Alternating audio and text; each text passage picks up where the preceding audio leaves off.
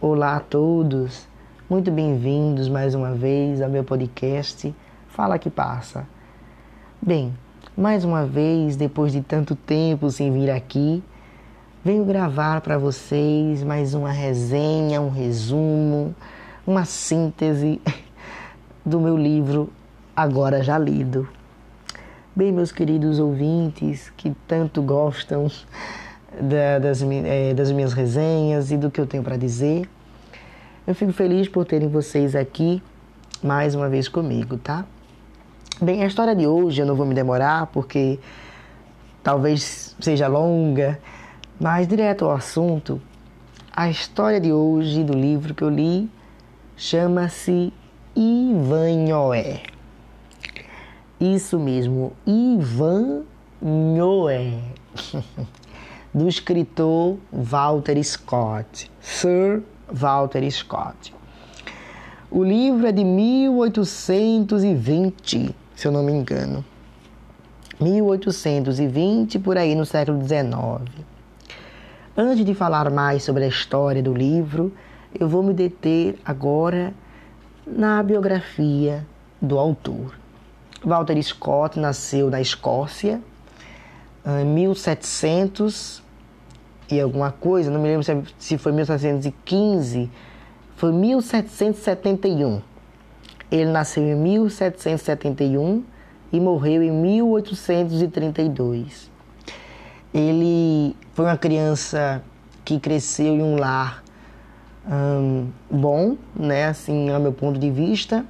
Teve uma mãe que o ajudou muito, o ajudou na questão dos estudos, era uma mãe que contava histórias das épocas antigas, história do povo escocês, histórias que ele amava ouvir, não, não só da mãe, mas como de qualquer empregado, qualquer camponês que ele parasse para ouvir é, desta própria gente as histórias que eles estavam contando. Walter Scott adorava ouvir histórias e cresceu assim, o pai, também nome Walter Scott, era um, um advogado, né, é, é, calvinista, né, muito rígido nessa questão religiosa. Pelo que vi pesquisando sobre ele, ele era, ele era maçom, não Walter Scott. Walter Scott virou maçom depois.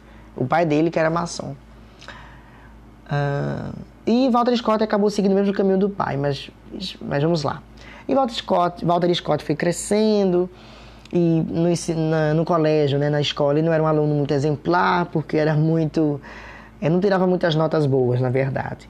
Não sei se ele era comportado ou não, mas não tirava muitas notas boas. Até que o pai contratou para ele um advogado particular, um professor particular, que então o alavancou, né? é, do, do, fracasso total da escola.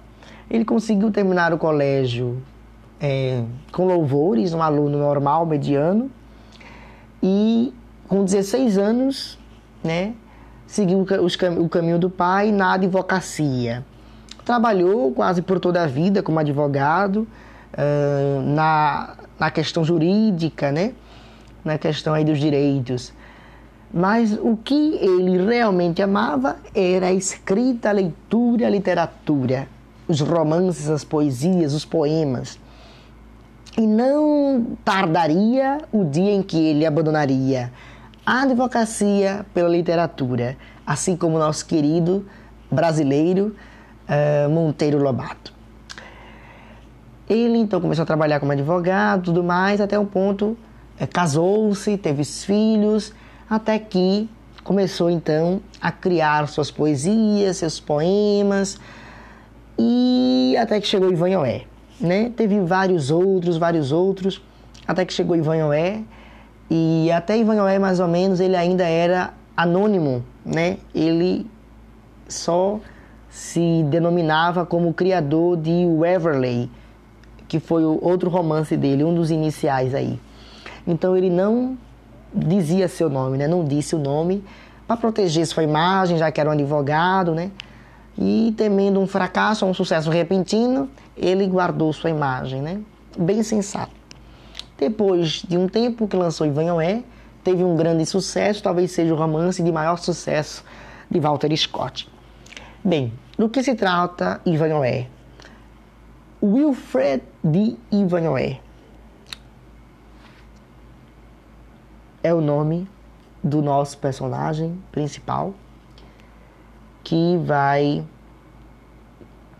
né, que vamos nos debruçar sobre ele durante toda essa história. Bem, quando nós vamos ler Ivanhoe, nós nos transportamos, nós somos levados à Inglaterra do século XII. E isso é uma característica de Walter Scott, porque ele escreve e escreveu muitos romances, é, se não somente romances em prosa, romances históricos. Então nos, nos teletransportamos e, aliás, antes de continuar a narrar o meu resumo, romances históricos devem ser entendidos como romances baseados em fatos reais que foram distorcidos pela ficção. Ou seja, o desenrolar da história é fictício, mas a base dos mesmos, do mesmo desenrolar, é verdadeira. Vocês entenderão mais adiante. Nos teletransportamos à Inglaterra do século XII, no reinado, no final do reinado do Ricardo III, ou Ricardo I, não me recordo agora um tal de Ricardo Plantagenet. Na Inglaterra do século XII, nos vimos, nos vemos diante de dois servos, um porqueiro, um cuidador de porcos e de um bobo da corte. Dois amigos conversando numa clareira. Numa, numa clareira não, numa, numa, numa grande vegetação, ao nascer do sol, ao pôr do sol. Não me recordo agora. O nome do porqueiro, do criador de porcos, é Gert, e o do bobo da corte é Vamba, ou Wamba.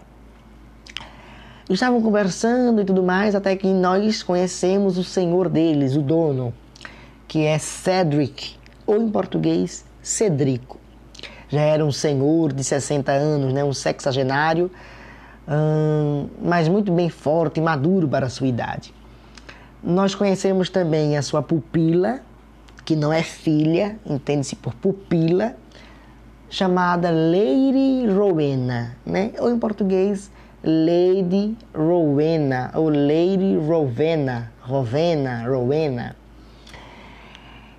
Era uma jovem bonita, né? bem típica da Disney. Né? Imagine ela, bem típica da Disney, bem inglesa, galega dos olhos azuis, faces brancas que se podiam ver as veias e as artérias, né? de tão branca que era.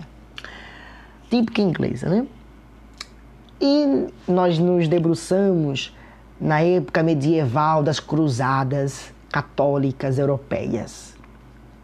Ricardo, o rei da Inglaterra desta época, realmente existiu, chamado Ricardo Coração de Leão, estava lutando na Palestina é, contra os muçulmanos né, para pregar o cristianismo, como se dizia a cruzada naquela época, católica. Então, nós conhecemos já um pouco da família de Cedrico, que é um saxônio inglês, e Ivanhoe, Wilfred, ou Wilfred de Ivanhoe, é filho dele. É filho de Cedrico, de Cedric, que o pai colocou para fora de casa porque o filho aderiu ao governo francês, que é de Ricardo. Ricardo é francês e não inglês, mas é rei da Inglaterra. E Cedric é inglês, saxônio, e não quer o domínio dos franceses que venceram contra a Inglaterra e agora dominam. Cedric quer a Inglaterra de volta no poder. Quando eu digo Inglaterra, a Inglaterra sendo dominada por ingleses, sendo regida por ingleses. E como o filho aderiu ao governo do francês, ele o deportou. Sai da minha casa, imagino assim dizendo Cedric. Você já não me obedece, você já não quer mais os meus, né, as, os, meus, os meus argumentos, você não aceita os meus ideais. Então, Ivanhoé, por escolher apoiar o governo de Ricardo, inquiriu no desagrado e no, e no desgosto momentâneo de Cedric, Cedric, Cedrico. Então, no decorrer do livro, nós vamos conhecendo os feudos, né? que são aqueles grandes castelos, uns longe dos outros, onde os proprietários, os feudalistas, né, os senhores, tinham grandes quantidades de terras e eram tão grandes que demorava-se para chegar até na, em outro lugar, em outro castelo. Então nós temos Cedric, que é um feudo, né? Tem um feudo, tem um castelo, uma fortaleza. Depois conhecemos Front de Boeuf, que é outro, é, outro, né? Outro senhor de terras, que tem um castelo. E nós conhecemos vários personagens. E que nós sabemos, você que é leitor, que os livros se debruçam demasiadamente, maçantemente nos detalhes de todos os lugares, né? seja da luz do sol, a roupa, e ao clima, e as caras e as joias que os personagens fazem, fazem usam. Então, não vou me demorar aqui nos detalhes. Aí nós começamos a perceber, nós percebemos, nós lemos é, no livro que Cedric está esperando o jantar, que os servos vão trazer para ele, é claro. E de repente, uma visita inesperada acontece. Um prior, que é um católico, tipo um padre, tipo uma santidade da Igreja Católica, vai até a sua casa. O, pra, o prior Eimer, é, que vem né, de, um, de um dos monastérios, de um desses conventos né, para homens, posso assim dizer, né, um, de um desses monastérios. Vinha ele com a comitiva e, numa dessa, e nessa comitiva dele, né, vinha acompanhando ele um cavaleiro templário, como eles dizem, que lutou nas cruzadas católicas, muito famoso, de extravagante sucesso e de grande popularidade entre eles, chamado de Brian de Bois Gilbert. Brian de Bois Gilbert é um templário e inquiria geralmente no gosto das pessoas, mas ele era francês e Cédric não gostava muito dos franceses. Então ele recebe ele na sua casa e o templário, apesar de ser um católico, ficou de olho na pupila de Cedric, que é Lady Rowena, que eu já avisei, que era de extrema e de admirável beleza. Mas ele não podia, é claro, se esbanjar para nenhuma mulher, apesar dele ser de, é, de considerável formosura, de bela estatura e de, e de é, de, é um, era um homem de boa aparência, né? bem agradável aos olhos, mas ele não podia porque ele era católico, consagrado à ordem dos templários e, portanto, deveria conservar-se longe do desejo carnal. Resumindo, não podia fazer sexo com ninguém. Bem, mas nós vamos ver mais adiante que os homens daquela época, não ainda mais os que se davam ao catolicismo e ao resguardo sexual, não obedeciam de fato. Bem, nós conhecemos este momento, conhecemos Cedric e os seus empregados, até que nós conhecemos um peregrino, um homem trajando roupas de, de monge, né, roupas monásticas, hábitos monásticos, chega na comitiva de Prior Eimer. Até então, para mim, era mais um monge, mais um católico, mais um religioso daquela comitiva tão extravagante além de servos é, palestinos também, né? Servos da, da Palestina. Era servos orientais, né? É, do Oriente. Que eles traziam para a Inglaterra. Mas nós vamos conhecer melhor este peregrino, este homem com capuz, no finalzinho dos, dos capítulos iniciais de Ivanhoé, do romance. Ele se trata, na verdade, de Ivanhoé, o cavaleiro que, que saiu de casa para lutar, enfim, que estava deportado. Ele se mostra quando ocorre um, um torneio onde cavaleiros se juntam para lutar, evidentemente, em prol de alguma coisa. Mas na verdade era em prol de nada, era apenas para divertimento daquela época, dos cavaleiros. Cavaleiros, quando eu digo cavaleiros medievais, que lutavam em cima de cavalos e com lanças, que tinham que derrubar um contra o outro bem medieval mesmo. Então se encontravam dentro de uma liça com a populaça, né, com a população ao seu, ao seu derredor, torcendo por eles. Então se imagina aí, meu ouvinte, em cima de um cavalo, no meio de um, no meio de um torneio, em derredor de você, ao seu redor, uma grande multidão gritando por você, com você abaixo delas, né? Porque neste torneio o cavaleiro ficava no centro e a multidão ficava nas galerias, né? Como um anfiteatro, porque você via os cavaleiros de cima para baixo, né? Os cavaleiros ficavam no centro uh, daquele daquela plataforma, né? Daquela liça, daquele daquela planície ali, né? Daquele lugar. E a luta vem, vai, cavaleiros morrem, outros são derrubados e vivem, outros são vencidos. E aquele peipal, aquela loucura das, né, das cavalarias.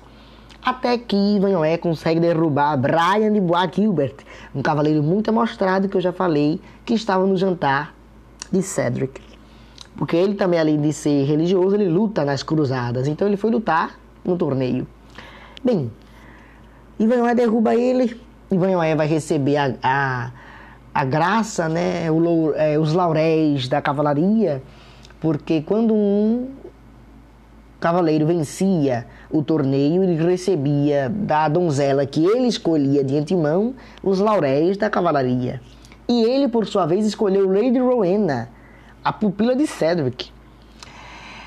Ele vence, mas ele vence e não sai ileso, não sai incólume de tudo isso, sai machucado e cai ensanguentado no chão quando ia receber os lauréis de Lady Rowena, que era a dama do amor e do que mais? Da beleza, né?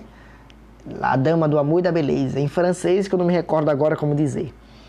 E na hora que ela ia colocar os lauréis na cabeça dele, ele desmaia, cai, e todos acudem, né, vão acudi-lo, e o rei que não é Ricardo, que Ricardo está ausente, mas é seu irmão, João, o rei João, que usurpou o seu lugar, manda tirar da cabeça dele o elmo. E quando tiram, descobrem-se então que era Ivanhoé. Então ocorre um grande remeximento, um rebuliço entre a multidão, um escândalo ocorre, porque Ivanhoé estava fora, né? E era conhecido de Cedric.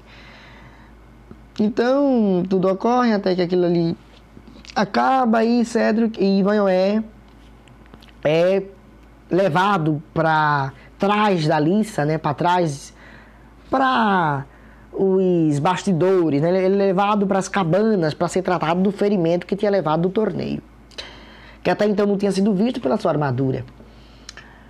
Ele então é levado ao poder de uma judia que estava lá na arquibancada vendo tudo. Essa judia, de nome Rebeca, era filha de Isaac de York. Isaac era um judeu.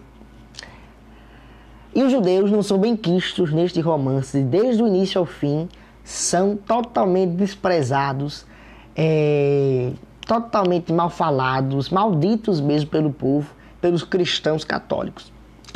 A judia Rebeca o ajuda a segurar dos ferimentos no momento, mas segundo as gravidades, segundo a gravidade dos ferimentos, ele deveria ser levado para sua casa em York, né? É, e o pai dela re, não aceita muito, reluta, pois não queria um cristão um católico em sua casa, mas por fim aceita a proposta da filha e o leva para sua casa. Lá ele recebe alguns tratamentos e a judia se encanta por ele. Né? Mas ele não se encanta por ela, apesar dela ser de muita boa aparência, de grande beleza, ele não se apaixona por ela porque o coração dele é de Lady Rowena, sua prima distante.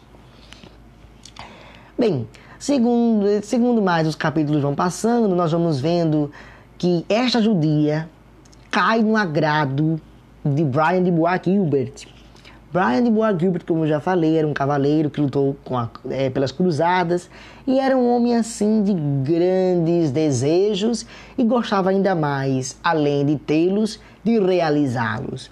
Então ele agradou-se da judia e queria, portanto, tê-la de todo jeito. E tê-la me refiro ao ato sexual. Então ele arruma, faz, um, faz uma maracutaia faz uma arapuca, uma cocó, na linguagem nordestina, para tê-la. E não só ela, mas também como Cedric, como Ivanhoé, que ele não sabia que estava vivo. É que sabia, né, que era Ivanhoé, mas não sabia que estava no poder de Rebeca.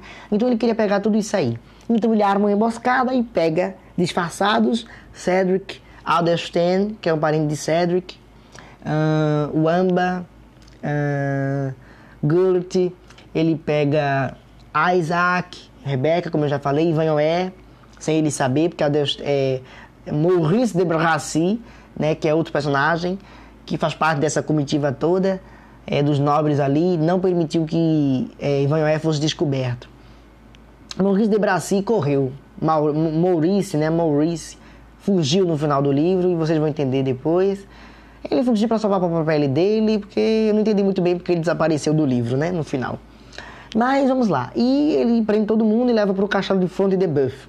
Reginald Fronte de Boeuf. No castelo dele é onde começam a ocorrer as coisas. E como sabiam que uh, tinham sido presos, né? Eles queriam sair dali de dentro do castelo e começaram a, e descobriram que era um castelo do amigo deles, Front de Boeuf, que era outro nobre senhor de terras.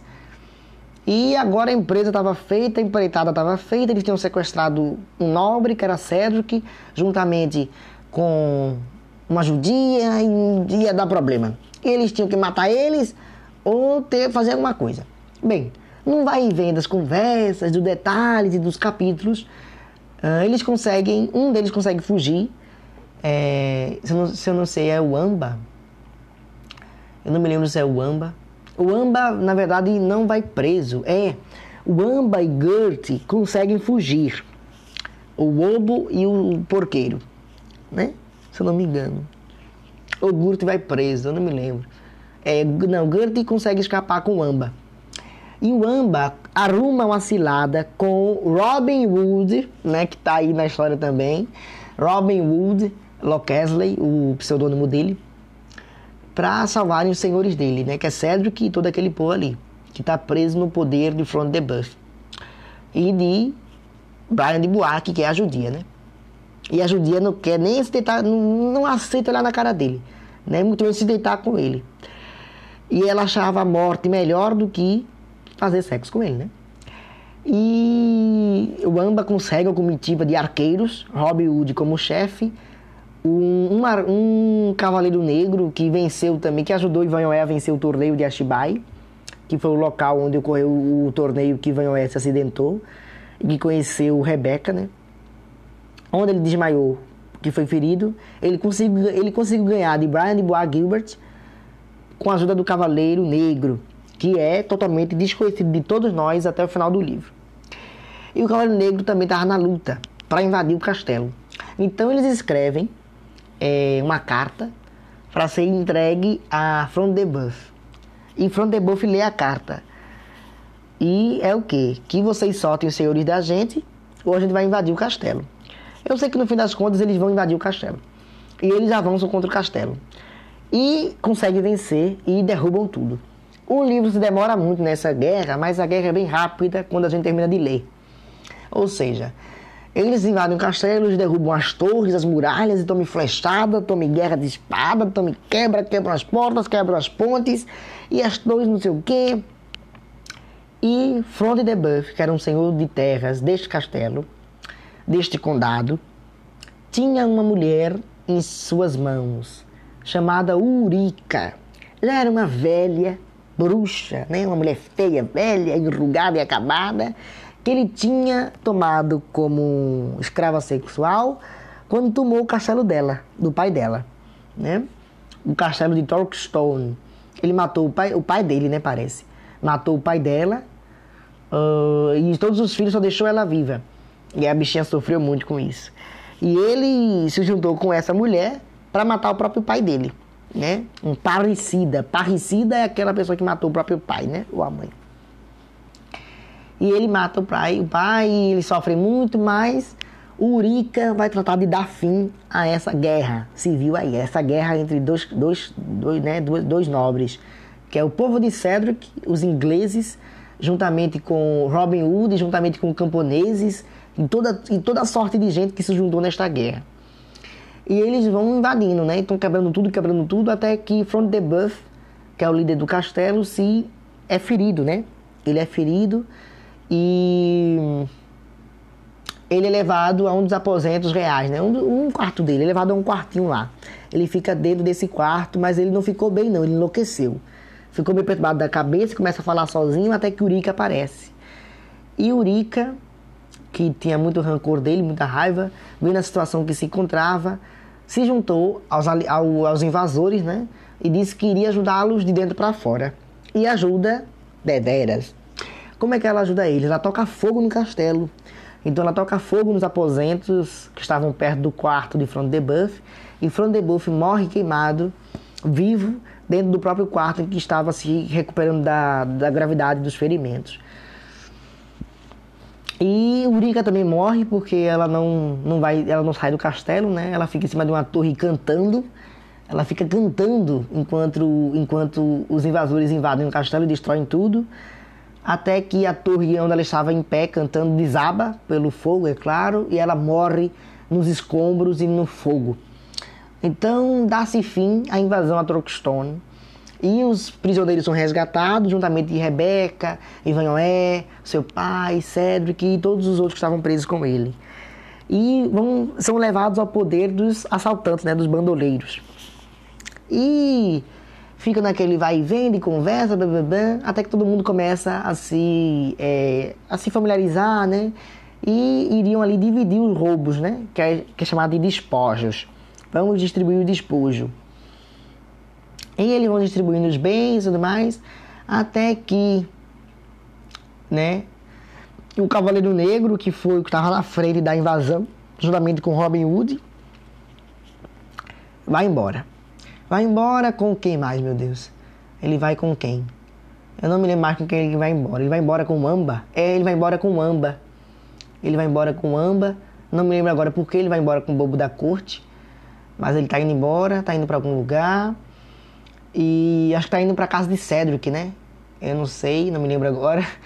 Até que o Amba é, avisa ele que tá, vai haver uma emboscada. E ocorre uma emboscada, né? Mandada pelo próprio irmão dele, o rei João, né? É, que não queria. Na verdade, acabei revelando agora de antemão o que é que acontece. O Cavaleiro Negro, que fica no anonimato durante todo o livro, é na verdade o rei Ricardo Coração de Leão. Né? É revelado no final do livro que ele é o rei e que ele está desde o início do livro presente com todo mundo ali. Então ele está desde o torneio, onde ele ajuda Ivanhoé a vencer, Tá durante a invasão a Torquestone, tá durante vários episódios do livro Cavaleiro Negro. O Cavaleiro Negro, na verdade, é o rei Ricardo, que se mostra no final do livro na emboscada que ocorre pelo seu próprio irmão. O próprio irmão mandou matar o rei, mandou matar o seu irmão, né? João mandou matar Ricardo, que é o rei da Inglaterra. Mas na emboscada ele acaba se revelando e acaba é, não indo com os salteadores, né? Que queriam sequestrá-lo ou matá-lo. Então, quando se descobre que ele é o rei da Inglaterra, muda tudo, né? E tudo vai indo, vai indo, até que chega no final do livro.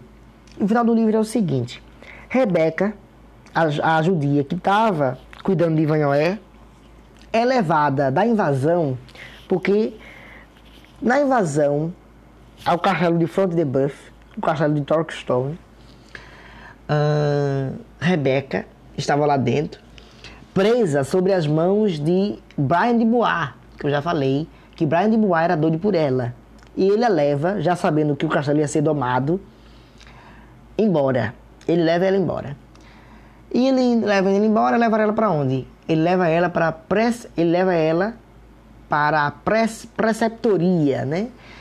Ou ele leva ela para o lugar dos monges, né, dos padres lá, onde o para o monastério. Ele leva ela para lá e leva ela escondida, leva ela escondida, deixa ela presa lá dentro. Até que o pai dela vai até lá pede socorro ao, é, ao reitor, né, a santíssima, a santíssima pessoa do, do chefe deles lá, que era o grão-mestre, né? Devia ser bem, isso aí devia ser bem uma maçonaria, né? Porque ele era maçom. E o grão-mestre Lucas Belmanoir uh, lê a carta que ele escrevera, né? Que o prior Eimer escreveu, assim que foi é, também estava sob o poder dos, dos salteadores de Robin Hood, ele escreve ao grão-mestre que tinha uma judia na mão de Brian de Bois Gilbert. E aí o grão-mestre fica sabendo e vai queimar a judia viva. Por quê? Para não incriminar Brian de Bois Gilbert, é, machismo da época, é claro, e falsa moralidade, hipocrisia, falso, né? Falsa espiritualidade, falso tudo.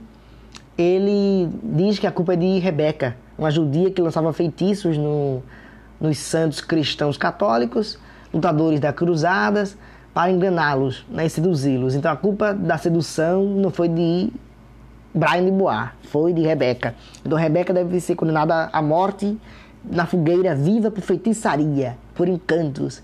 E Rebeca então é condenada à morte, ser queimada viva, até que Brian de Bois ajuda ela, porque ele é doido por ela, mas não quer deixar a honra e a glória dos templários, então ele é uma antítese em pessoa. Porque de um lado ele tem um amor por ela, que não é recíproco, e tem o orgulho de ser um templário de bem de sucesso e de renome e, né, orgulhoso. Mas ele ajuda ela e diz a ela que ela pedisse um campeão para ela não ir direto à fogueira. Ela pede um campeão e o campeão deveria lutar contra Brian de Bois.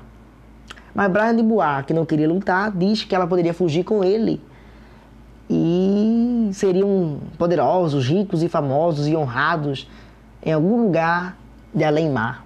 Mas ela não aceita, é claro, já que ela não o ama. E no decorrer da história, Ivanhoé que é o herói dessa história, vai lá salvá-la da morte.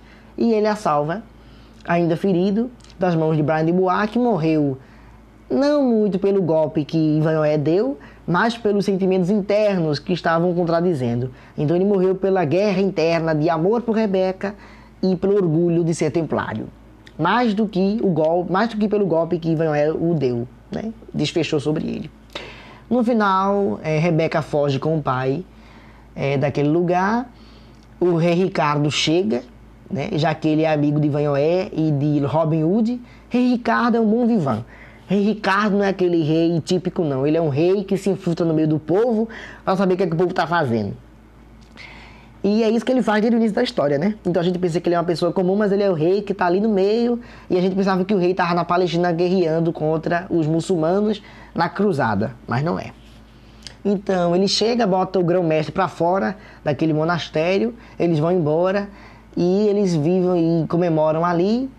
E o que, que acontece? Ivanhoé casa com Lady Rowena, sua prima, a quem ele sempre amou desde a infância. Cedric, Cedric o aceita novamente como seu filho, já que viu que Ricardo era um rei francês, mas era um rei francês de boa uh, categoria, de uma boa pessoa, de boa índole, e que não era tão opressor como os antigos reis franceses eram opressores com os povos ingleses. E aos poucos, e aos poucos, os ingleses vão se unindo aos franceses, e a língua que era antigamente falada, que era a, a, a anglo-normanda, né? Anglo-saxônia, Uh, a, a, mistura de francês com inglês vira língua inglesa normal, hoje oficial, e eles vivem bem até a morte de Ricardo em um combate, né, em uma luta que ele estava travando. Ele morre em mil, 1199, 1100, não me lembro, 1300 e pouco, não me lembro. Mas ele morreu alguns anos depois de todo este interim, porque o livro conta. Então, no final do livro, conta como cada um terminou sua vida. Ivanhoé casou com Rebeca, não, Ivanhoé casou com Lady Rowena, é, Rebeca é, pediu a Lady Rowena que a perdoasse porque é, Rebeca, o marido de, de Lady Rowena ia morrer para salvar Rebeca, né? Então Rebeca vai pedir perdão, pedir desculpas a Lady Rowena por colocar o marido dela em risco, né? Porque quem salvou Rebeca foi Ivanhoé. Então a gente, aí o autor diz assim que seria muita curiosidade da gente saber se é, Ivanhoé amava a Rebeca mais do que amava a Rowena. Mas aí eu não sei porque ele casou com Rowena. Se ele amava Rebeca, ele não teve coragem de casar com ela. Casou com Rowena. Rebeca era judia muito bonita também, de longas tranças, de uma formosura estonteante, que até os padres que iriam executá-la achavam bonita, né? E ficavam receosos de executar uma tão, tão bela jovem, mas iriam executá-la mesmo assim. E o final do livro é, é muito bonito, onde fala de que cada um seguiu o seu caminho, né? Então eu irei ler, irei, irei ler é, as últimas letras, as últimas palavras, né, os últimos trechos do livro para terminar este longo monólogo. abre aspas. Página. É, aqui. Última página do livro, abre, abre aspas. Wilfred viveu uma existência longa e feliz ao lado de Rowena, pois estavam ligados entre si por laços de afeto que vinham desde a infância. A lembrança dos obstáculos que impediram a sua união contribuía para aumentar ainda mais o amor que um sentia pelo outro. Contudo, seria demasiada curiosidade de nossa parte desejar saber se a recordação da beleza e da, e da, magni, e da magnanimidade de Rebeca não ocorreria ao espírito de Vanhoé mais frequentemente do que a bela descendente de Alfredo teria aprovado. Ivanhoé distinguiu-se ao serviço do rei Ricardo, sendo agraciado com novos testemunhos por favor real, e certamente ter se elevado ainda mais não fora a morte prematura desse heróico coração de leão durante o assédio ao castelo de Chalux, próximo a Limoges. Com a vida desse generoso, mas temerário e romanesco monarca, extinguiram-se todos os projetos alimentados pela sua missão e pela sua generosidade.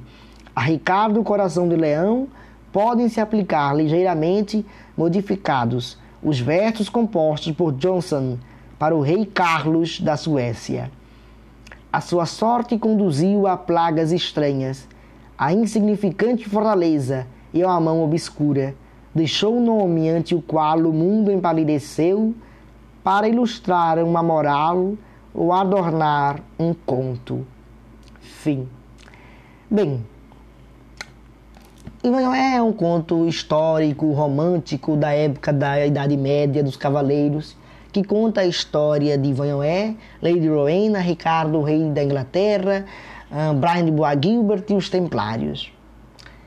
Bem, uh, é um livro maravilhoso, muito bom. Eu ri, dei muita gargalhada, mas é muito longo e de, devagar, já porque é um livro histórico, né? Então ele conta a história de gente que viveu. Ricardo, Coração de Leão, realmente viveu, mas nada disso aconteceu assim, do jeito que está escrito. Porque, como eu já disse, a base é de fatos reais, mas o enredo não é. Então, é fictício por sua vez. O livro é muito bom, muito legal, deve ser lido sobre a ótica daquela época e de tudo o que ocorre. Mas nunca deixa de ter no livro uma crítica aos religiosos daquela época, ou seja, os católicos, os monges que viviam dentro dos monastérios e que lutavam a favor da Igreja Católica, muitas vezes, na maioria, eram hipócritas, beberrões, avarentos, dados ao luxo e à vida secular, dados à avareza, ao desejo, à ambição de ter muito luxo aqui. Outros eram dados ao sexo e não queriam saber da, é, do celibatário. Então eles eram verdadeiros hipócritas, né? apesar de se mostrarem tão, tão eclesiásticos e tão santos ao povo. É, Brian de Bois é o exemplo disso, né? Morreu, pagou o preço morrendo por tudo que fez e os outros foram excomungados, foram é, envergonhados diante de um público imenso. Porque quando Rebeca foi, pra, foi posta para ser condenada à morte de fogo, havia um público imenso a, a ver a sua morte, né? E na verdade ela não morreu e os religiosos foram colocados para fora pelo rei Ricardo quando ele chegou. Então é uma vergonha para todos eles. Então ele critica sempre essa questão da falsa moralidade, da falsa, uh, da hipocrisia em si né? Tem um romance romântico, né? O amor entre Lady Rowena e Ivanhoé, mas eu senti mais a química entre Ivanhoé e Rebeca, né? Que é a judia que cuidou dele, que curou, né? Ela foi, ela foi colocada é, como feiticeira porque ela tinha é, a arte de curar, né? E os judeus curam é, em segredo, né? Eles não, eles não dizem os meios que usam para a cura. Então, os médicos daquela época diziam que era bruxaria e, portanto, ela foi culpada e condenada à morte. Mas não morreu, felizmente, e tudo terminou bem para a graça de todos os leitores que leem um livro como este. É um livro muito simples, como um romance histórico que denota daquela época, muito detalhado nos detalhes, ainda mais por ser histórico, mas muito bem escrito muito bem trabalhado, de um grande esmero por parte de Walter Scott, e dou-lhe aqui minhas verdadeiras honrarias a ele por ter escrito um romance tão árduo tão bem trabalhado em detalhes e ainda mais detalhes históricos, né, que verdadeiramente existiram e ainda mais em sua ficção, né? Então, deveras é um livro muito bom de ser lido, é, com uma resenha realmente muito boa, assim. Deixei alguns detalhes de fora porque são muitos detalhes que me, me tomarão muito tempo, e mais é um livro maravilhoso. O resumo, o resumo do livro é esse, né? E no casamento de Vanhoé com Lady Rowena estavam todos, o pai, uh, os franceses, ingleses, o Amba, o, o, bobo da corte, que é o que mais me fez rir, porque o Amba dizia um monte de palhaçada, nos momentos mais errados. Então tinha um bobo da corte, com um amigo dele, Gert, que era o porqueiro, né, cuidava dos porcos, uh, cuidador de porcos, e toda aquela gente que estava presente desde o início do livro. É um bom livro, é divertido, é muito enriquecedor da cultura inglesa, da cultura francesa, e de uma época que já passou, que é a época dos templários, dos, das cruzadas e a época medieval da Idade Média. Né? Nos teletransportamos para o século XII, onde tudo isso se desenrola. E podemos ver também uh, a solicitude dos amigos, né? a amizade verdadeira, onde eles fazem no decorrer da história com estranhos, com pessoas que eles vão conhecendo, e eles vão realmente fazendo laços de amizade que duram por todo o livro. É um livro assim é, direto ao ponto, né? Ele vai contando o decorrer até o final e é assim o leitor faz metalinguagem, né? Ele fala o leitor não, o autor. Ele sempre fala com o leitor na posição de leitor. É, ele fala assim: então leitor, você viu isso, viu aquilo, vai ver isso aqui. Então ele usa metalinguagem com Machado de Assis para se expressar, né? Bem, por fim eu posso dizer que Walter Scott morreu é, em 1832 em sua casa na Escócia, em seu castelo, na verdade. É, eu não me lembro agora o nome do castelo, mas foi um castelo que ele comprou. É um castelo de Albostford, né? Castelo de Abostford, né? O castelo de Abostford, é, na, na Escócia. E ele morreu é, em meio à natureza, que ele tanto gostou, tanto amou e tanto viveu, né? Que tanto viveu desde a infância hum, no meio dos livros que tanto leu e tanto escreveu, no meio dos animais e no meio dos filhos. Né? É, uma curiosidade sobre ele é que ele mancava desde a, a, infância porque ele teve um acidente ou a poliomielite o pegou. Então aí nós não sabemos com exatidão se foi a poliomielite que o deixou com sequelas ou foi um acidente. Não sabemos que acidente foi este e se foi um acidente mesmo, o deixou assim. Então ou foi a poliomielite ou foi um acidente que deixou o manco, né? Apesar que ele melhorou muito por andar e correr no meio da natureza, mas ainda mancava com certa, é, com certa noção, né? Ainda se notava o mancar, o cochear. Mas, fora isto, não tem nada mais para dizer. É um verdadeiro clássico da literatura universal, um livro maravilhoso que nos transporta aos, aos tempos remotos da humanidade que já não são mais lembrados, que é a época da cavalaria, a época dos templários, das cruzadas, da Idade Média, dos feudalismo, né, dos feudos, dos senhores e, das, e dos vassalos, de tudo isso mais, dos arqueiros, de Robin Hood, que roubavam os ricos para dar para os pobres, muitas vezes roubava os pobres para roubar mais ainda dos ricos, e era assim, né? Bem, queridos ouvintes, termino este meu longo monólogo maçante, contando toda esta história para vocês com uma frase de Walter Scott que ele escreveu em algum livro seu que não foi bem especificado, mas a frase é dele, tá certo? Então a todos uma ótima noite, um ótimo dia, uma ótima tarde, seja em que horário vocês estiverem ouvindo este meu monólogo, mas eu desejo a todos vocês as ótimas, ótimas, é, ótimas, ótimos intentos, ótimas fortunas a todos, tá certo? Então este aqui, este aqui é minha resenha sobre o livro de Walter Scott de Ivanhoé, um ótimo romance romântico, histórico por si, que deve ser lido por todo mundo, tá? É um romance histórico que vale a pena ser lido por ter uma carga é, verídica e fictícia ao mesmo tempo. Vamos ler então a frase destinada de Walter Scott é, a este a esta resenha. Abre aspas. Os homens costumam responsabilizar sempre o destino pelas suas próprias paixões. Fecha aspas. Até o próximo podcast. Fala que passa. Aqui, Ladina Guiar se despede de seus caros e queridos ouvintes.